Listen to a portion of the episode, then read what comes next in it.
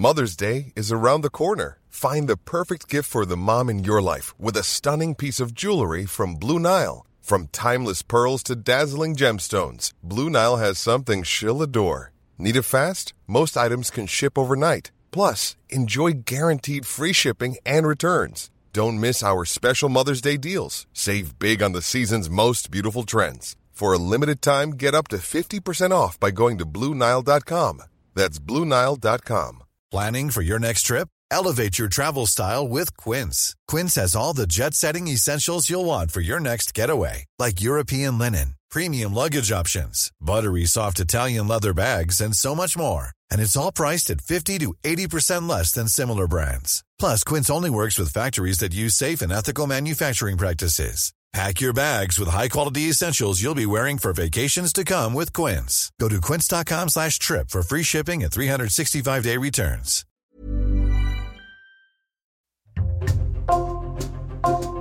Bonjour, c'est Thibault Lambert et vous écoutez Code Source, le podcast d'actualité du Parisien. Le jeudi 24 février 2022, la Russie annonçait l'envoi de son armée pour envahir l'un de ses pays voisins, l'Ukraine, pour le démilitariser et pour faire tomber le pouvoir en place. Un an après le début des opérations, la rédaction du Parisien se mobilise pour vous raconter l'évolution de cette guerre aux portes de l'Europe et ses conséquences sur celles et ceux qui la subissent. Cette semaine dans Code Source, nous y consacrons trois épisodes. Pour le premier aujourd'hui, nous sommes en ligne avec Paul Gogo, correspondant pour plusieurs médias, dont Ouest France, basé à Moscou. Il nous raconte comment le président russe, Vladimir Poutine, mène cette guerre depuis les jours qui précèdent l'invasion.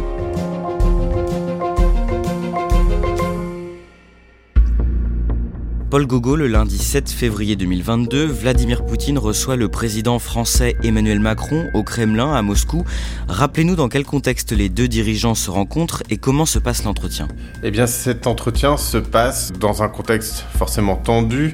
Il y a des euh, milliers de soldats qui sont amassés à proximité des frontières ukrainiennes. Tout le monde se demande ce que Vladimir Poutine a en tête. Une fois que l'équipe d'Emmanuel Macron arrive au Kremlin, et eh bien là, il y a cette image qui a fait le tour du monde d'un président russe qui est au bout de sa très longue table dans un grand palais froid. Emmanuel Macron de l'autre côté de la table, un président français qui parle, qui n'est pas entendu. La discussion d'aujourd'hui, à mes yeux, peut amorcer une, ce vers quoi nous devons aller, qui est une, une désescalade. Donc je me réjouis d'avoir l'opportunité de pouvoir commencer à bâtir une réponse utile collectivement pour la Russie et pour tout le reste de l'Europe. À ce moment-là, Vladimir Poutine n'a qu'un seul discours en tête, c'est celui de signifier au président français qu'il aimerait bien que les Occidentaux s'éloignent de l'Ukraine et le laissent gérer la situation ukrainienne à sa façon. À ce moment-là, Vladimir Poutine ne cache pas dans ses écrits, dans ses discours, qu'il considère l'Ukraine comme une partie historique de la Russie. Oui, exactement. C'est un discours qui est tenu euh, depuis quelques années. Il s'agit notamment euh, de suggérer que l'histoire de l'Ukraine serait avant tout liée à l'histoire de l'URSS. Mais Vladimir Poutine est allé encore plus loin parce que à ce moment-là, il a écrit plusieurs articles précis dans lesquels il explique très clairement, et c'est même assez inquiétant, que pour lui, l'identité ukrainienne n'existe pas et que, en quelque sorte, et ça a été dit de façon assez claire ensuite, les Ukrainiens ont besoin d'être euh, éduqués parce que les Ukrainiens ne comprennent pas que leurs intérêts sont euh, en Russie et non pas euh, vers l'Europe, vers l'Occident.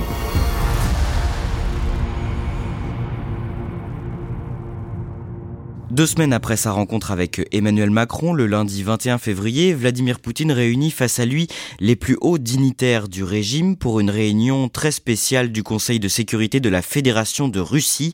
Fait rare, ce rendez-vous est filmé et retransmis à la télévision. Et pendant cette séquence, Vladimir Poutine en vient à humilier le chef des renseignements. Il y a euh, cette euh, séquence assez étonnante. On voit Sergei Nerishkin, donc le chef des services de renseignement russes, à qui on demande de dire clairement, à voix haute, devant les caméras, qu'il soutient euh, les décisions du président russe, euh, qui demandait donc à pouvoir lancer cette intervention euh, en Ukraine. Поддержу или поддерживаю? Говорите прямо, Сергей. Поддерживаю предложение. Так и скажите, да, так, да так и или говорю. нет? Et, et ce responsable des renseignements, hein, qui est quelqu'un en Russie euh, qu'on connaît comme dur, comme quelqu'un qui ne tremble pas, qui a toujours suivi Vladimir Poutine, et bien là il se retrouve à la télévision en train de bégayer, et Vladimir Poutine l'humilie, lui demande de répéter plusieurs fois, de lui dire clairement qu'il soutient ses décisions. Э, Нет, я... э, э, Или, при- или, и- или признавать э, суверенитет их.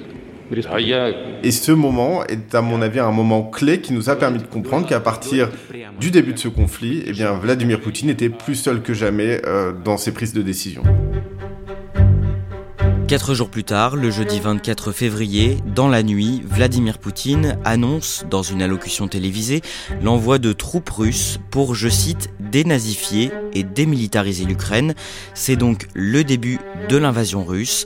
Paul Gogo, comment est-ce que le président russe apparaît en prononçant ce discours? Eh bien, Vladimir Poutine apparaît seul euh, dans un bureau. Il n'est pas entouré de militaires comme on aurait pu l'imaginer pour de telles circonstances. Il apparaît évidemment très dur. Il est là pour lancer une guerre. Le message envoyé est effectivement assez étonnant, même du point de vue des Russes, parce que, encore une fois, il est seul à son bureau. Et donc tout le monde se demande désormais qu'est-ce qui a motivé Vladimir Poutine à intervenir en pleine nuit, à lancer cette opération, et quels sont les objectifs du Kremlin en Ukraine? Le 27 février, pendant que les pays occidentaux accroissent leurs sanctions économiques envers la Russie, Vladimir Poutine prend la parole dans une allocution. Il demande à son ministre de la Défense et à son état-major, je cite, de mettre les forces de dissuasion de l'armée russe en régime spécial d'alerte au combat, ce qui inclut donc l'arme nucléaire. Pourquoi est-ce qu'il brandit cette menace? L'objectif, il est clair euh, pour le président russe, c'est avant tout de tester notre capacité à être unis en Europe, à l'Ouest, et de tester nos limites. Vladimir Poutine est bien conscient qu'en mettant en avant cette menace euh, de l'arme nucléaire, ça a fait parler dans nos pays, dans nos démocraties, nos télévisions, nos médias se sont posé la question au quotidien, est-ce que Vladimir Poutine est vraiment prêt à utiliser cette arme? Est-ce qu'il faut le prendre au sérieux? Est-ce qu'il bluffe? Et rien que de se poser cette question-là, pour Vladimir Poutine, c'était une avancée dans sa quête de division des Européens et de l'Ouest. Mais je remarque aussi qu'il a mesuré, modéré un peu l'usage de cette technique, qui est à mon avis avant tout une technique de guerre de l'information, plus qu'une réelle volonté d'utiliser cette arme. Parce que quand on y pense, euh, menacer l'Europe d'utiliser cette arme-là, ça concerne aussi les Russes. Et je peux vous dire qu'au sein de la population russe, quand Vladimir Poutine a commencé à parler d'armes nucléaires, tout le monde a commencé à avoir très peur. Et peut-être que le Kremlin s'est rendu compte que, en voulant effrayer les Européens, eh bien, il effrayait aussi sa propre population. Le 14 mars, pendant le journal télévisé de la principale chaîne du pays, la journaliste Marina Ovzniakova arbore devant la caméra un message anti-guerre. Elle est tout de suite arrêtée. Paul Gogo, c'est le signe que Poutine a organisé une propagande massive pour soutenir l'invasion en Ukraine. Oui, effectivement, mais ce qu'il faut garder en tête, c'est que cette propagande massive, elle existe depuis très longtemps et que depuis 2014, le début de la guerre dans le Donbass, on explique tous les jours à la télévision russe que les Ukrainiens sont des nazis, que le président ukrainien est un clown. En gros, les Ukrainiens n'ont pas de légitimité à exister. Et ce qui est intéressant, ce que cette journaliste a montré et démontré, c'est qu'il y a beaucoup de personnel au sein de ces télévisions qui sont conscients qu'ils font de la propagande, ils sont conscients de ce qu'ils font. La motivation est avant tout financière pour rester au sein de ces rédactions, mais on a aussi appris grâce à elle qu'il y avait certains journalistes ou techniciens qui souffraient au sein de ces médias. En Russie, il faut le rappeler, il y a quand même beaucoup de gens qui ont des liens avec l'Ukraine, et pour beaucoup de gens, et même des journalistes qui participaient à cette guerre de l'information, et bien tout ça est devenu insoutenable. Le 18 mars, Vladimir Poutine célèbre le huitième anniversaire de l'annexion de la Crimée dans le plus grand stade du pays, à Moscou. Libérer les gens de ces souffrances et de ce génocide, c'est la raison principale, le motif et le but de l'opération militaire que nous avons lancée dans le Donbass et en Ukraine. Une quinzaine de jours après cette démonstration de force, au tout début du mois d'avril, des dizaines de corps de civils sont découverts dans les rues de Boutcha, une ville cossue dans la banlieue de Kiev, occupée pendant plus d'un mois par les troupes russes qui se sont finalement retirées. Au total, plus de 400 corps ont été retrouvés. L'armée russe est accusée d'avoir massacré la population et commis des crimes de guerre. Vladimir Poutine, lui, parle de fake et pour cause Paul Gogo, à ce moment-là, son souci, c'est surtout de convaincre la population russe du contraire. Effectivement, et c'est une situation qui a poussé la Russie, le Kremlin, à vraiment prendre un contrôle total de l'information. Quand vous parlez de ces événements aux Russes, ils vont vous expliquer que c'était des fakes. Les images de ces crimes de guerre sont diffusées sur les télévisions russes. Le message est lui par contre inversé. Et donc on explique ou bien que ce sont des fakes, ou bien que ce sont les Ukrainiens qui sont à l'origine de ces massacres. Et ça, c'est une autre victoire du Kremlin, en tout cas à l'intérieur du pays, d'être parvenu à faire croire aux Russes que tout se déroulait selon les plans. Et c'est un, un objectif essentiel pour le Kremlin, encore aujourd'hui. À cette période-là, précisément, la guerre éclair qu'a promis euh, Vladimir Poutine n'a pas lieu, elle se heurte à la résistance ukrainienne. Oui, effectivement, et, là, la communication devient encore plus importante parce qu'il va falloir expliquer aux Russes euh, pourquoi euh, cette guerre que l'on promettait rapide et claire, eh bien, va finalement durer dans le temps. Euh, et ça s'est fait très progressivement. On a d'abord tenté d'expliquer aux Russes que c'était finalement plus une question de mois que de semaines. Et puis on est ensuite arrivé à une situation où on a dû préparer l'opinion publique russe à une vie euh, en guerre, et une vie en guerre qui pourrait durer des années et des années.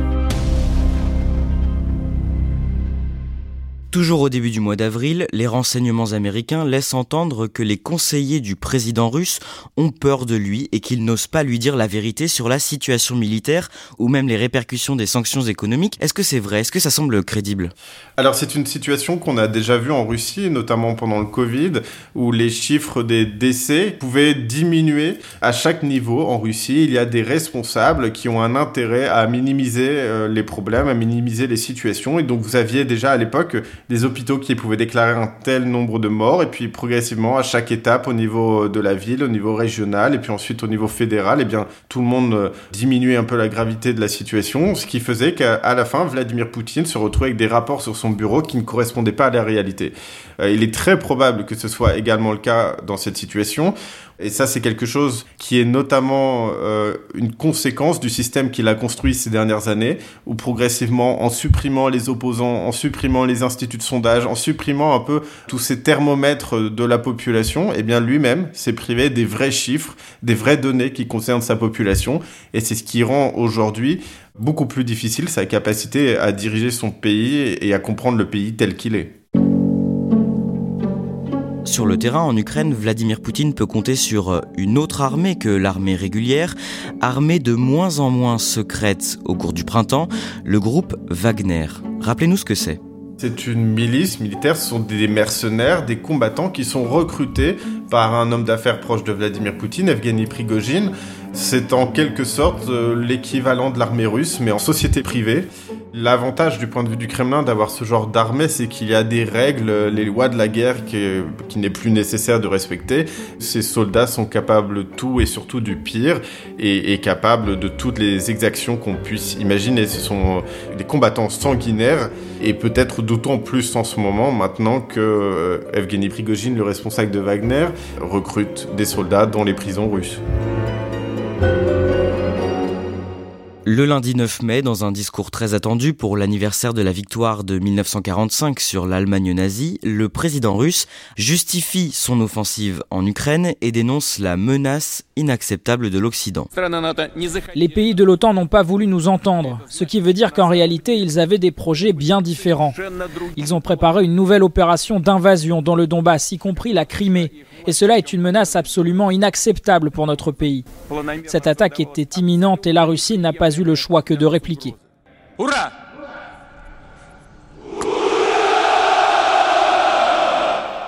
À cette période et pendant l'été, est-ce que Vladimir Poutine dialogue encore avec ses homologues européens, notamment le président français?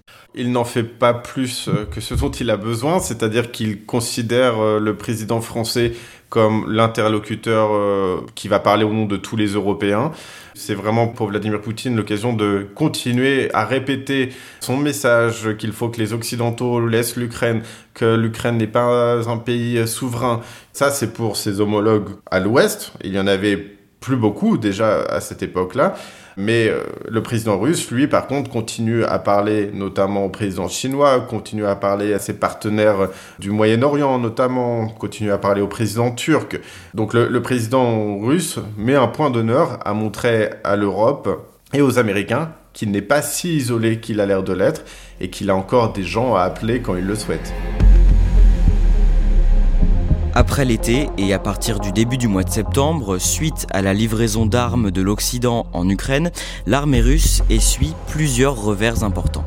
Le plus grand choc, ça a certainement été euh, le pont de Crimée, touché certainement par un tir qu'on attribue à l'Ukraine.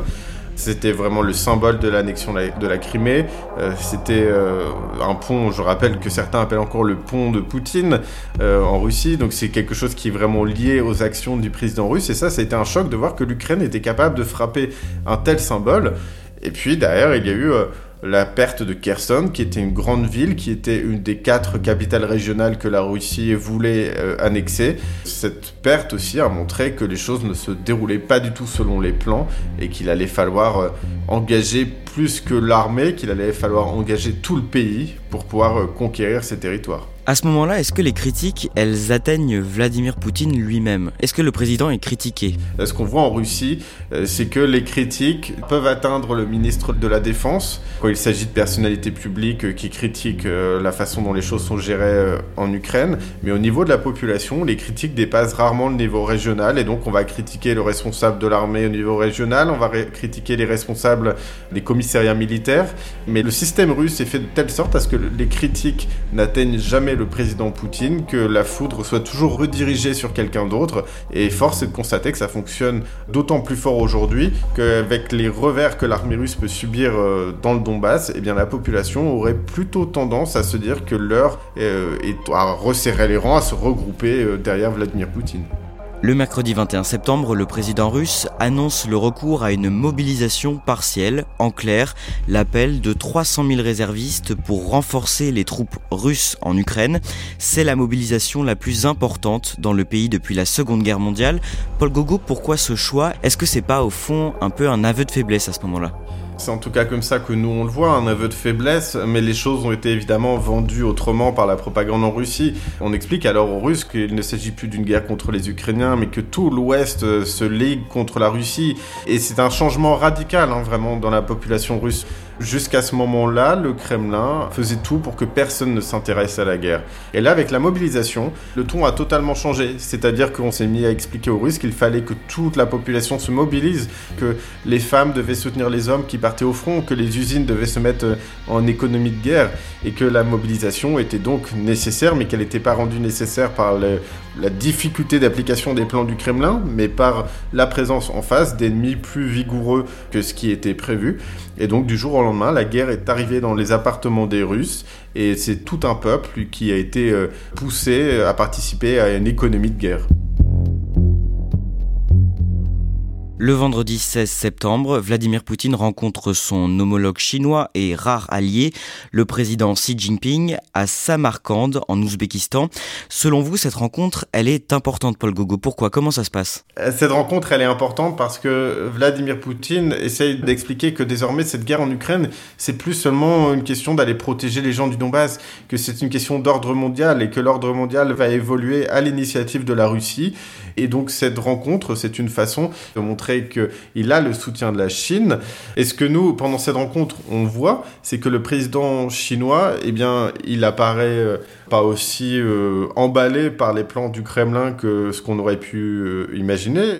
Et le président chinois se contente de participer à cette mise en scène, de montrer qu'il veut aussi se rapprocher de la Russie. Mais par contre, on est loin d'un soutien ouvert et affirmé au président russe et surtout à son opération militaire dans le Donbass. Ça veut dire que même s'il a su garder des alliés, euh, Poutine reste quand même isolé à cause de cette guerre?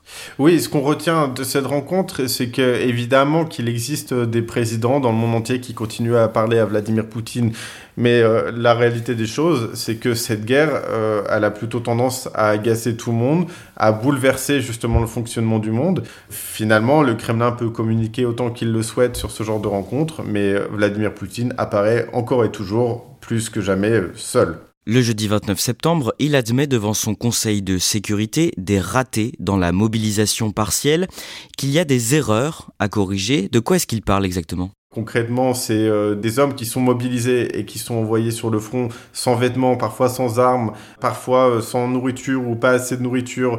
Et puis aussi euh, des gens qui sont mobilisés alors qu'ils ne devraient pas l'être parce que tous les métiers ne sont pas mobilisables. À ce moment-là, Vladimir Poutine est visiblement conscient qu'il y a une colère au sein de la population, que la mobilisation c'est quelque chose qui a touché tous les Russes personnellement. Ce qu'il explique dans son discours, c'est que des gens vont être punis, que les choses vont être mieux organisées à l'avenir et il est vrai qu'il y a eu quelques histoires d'hommes qui ont été mobilisés et qui ont ensuite été euh, ramenés chez eux après étude de leur dossier parce qu'on a considéré qu'ils n'auraient pas dû être mobilisés. Le lendemain, le président russe apparaît dans la salle Saint-Georges du Kremlin. Il signe devant les caméras le rattachement à la Russie de quatre régions d'Ukraine, soit 20% de son territoire. Président Vladimir Vladimirovich Poutine. C'est évidemment une séquence euh, de notre point de vue assez hallucinante parce qu'en en fait il signe le rattachement de régions dont il n'a pas le contrôle. C'est aussi une façon de montrer aux Russes qu'il avance.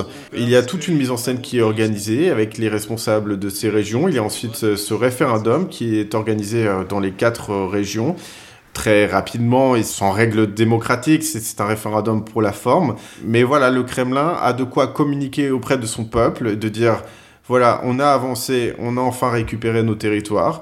Et auprès des Occidentaux, de dire, voilà, vous posiez la question de mes euh, objectifs militaires, et bien maintenant vous les avez, mes objectifs militaires, à vous de les prendre en compte. Et dans les jours qui suivent, l'Ukraine fait face à une riposte sanglante de Moscou avec notamment un déluge de bombes le 10 octobre. Oui, effectivement, c'est devenu une euh, nouvelle stratégie pour le Kremlin de s'attaquer aux infrastructures énergétiques et surtout d'essayer de créer des journées de bombardement intensifs pour en gros tout simplement maintenir la population ukrainienne dans la terreur. C'est aussi quelque chose à ce moment-là qui est réclamé par des partisans d'une ligne dure. On commence à les connaître en Europe. Il y a euh, Ramzan Kadyrov, le leader de la Tchétchénie, qui a lui-même des hommes sur le terrain en Ukraine. Il y a Evgeny Prigogine, le responsable de Wagner. Et puis il y a aussi toute une pelletée euh, de ce qu'on appelle des blogueurs militaires, des gens assez influents sur les réseaux sociaux qui sont sur le terrain et donc toutes ces voix qui appelaient à bombarder de façon plus intense euh, l'Ukraine et à mettre les Ukrainiens dans le noir, eh bien Vladimir Poutine a visiblement répondu à ces gens en changeant euh, à plusieurs reprises de généraux et en changeant donc de stratégie. Le 27 novembre, pour la fête des mères en Russie, Vladimir Poutine rencontre 17 mères de militaires partis au combat. Le tout est filmé et retransmis à la télévision. Alors Vladimir Poutine euh, ressent à ce moment-là le désir de rencontrer des mères de soldats parce que il entend cette colère, cette grogne qui existe tout de même suite au lancement de la mobilisation.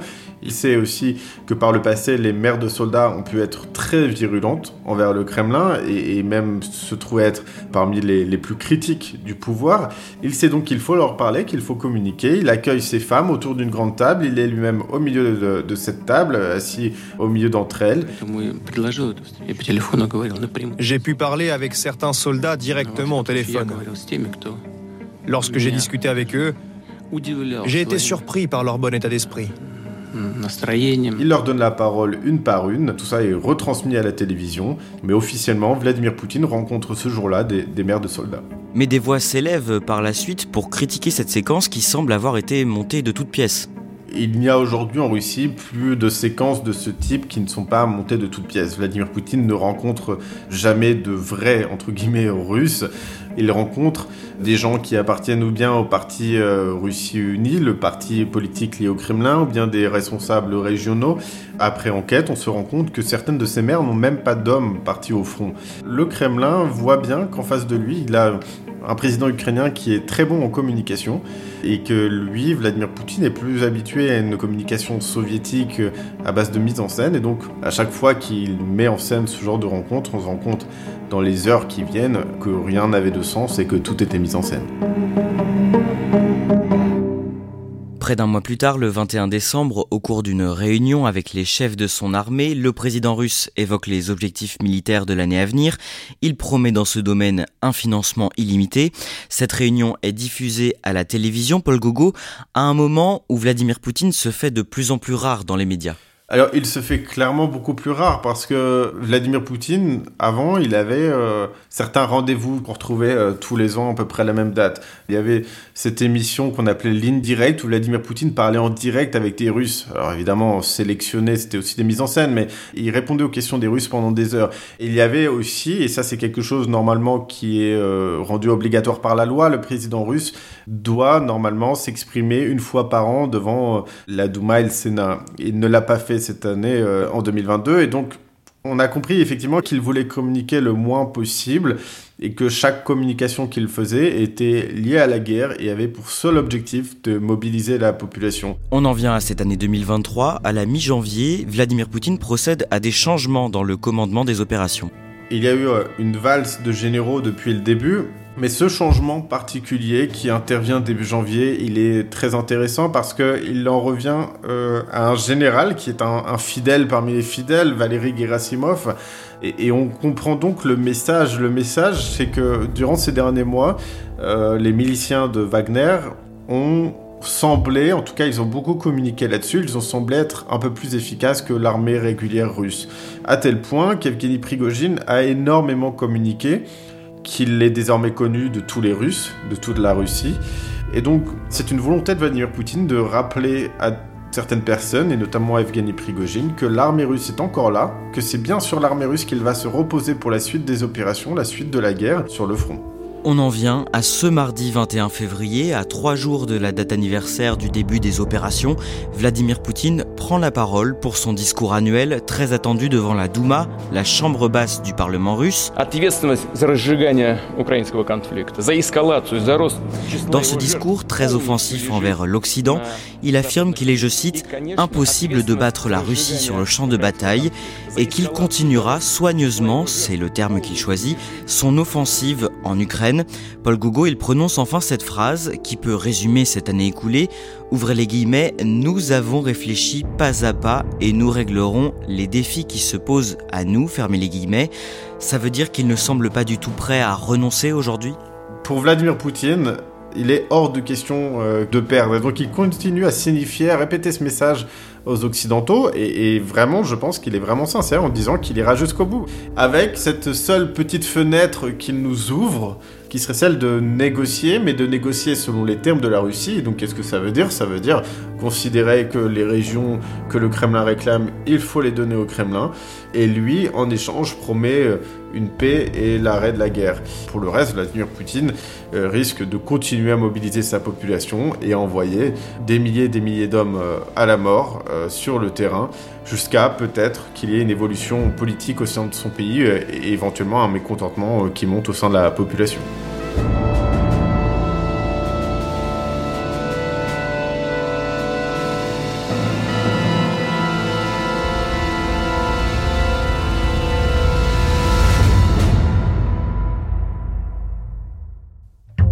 Merci Paul Gogo, je rappelle que vous êtes journaliste, correspondant à Moscou depuis 5 ans et que l'on peut retrouver notamment vos reportages dans Ouest France. Cet épisode de Code Source a été produit par Clara Garnier Amourou, réalisation Pierre Chaffanjon. Code Source, c'est le podcast d'actualité du Parisien. N'oubliez pas de vous abonner à Code Source sur votre plateforme d'écoute préférée, à laisser des petites étoiles ou un commentaire. Et vous pouvez aussi nous écrire à cette adresse source at leparisien.fr.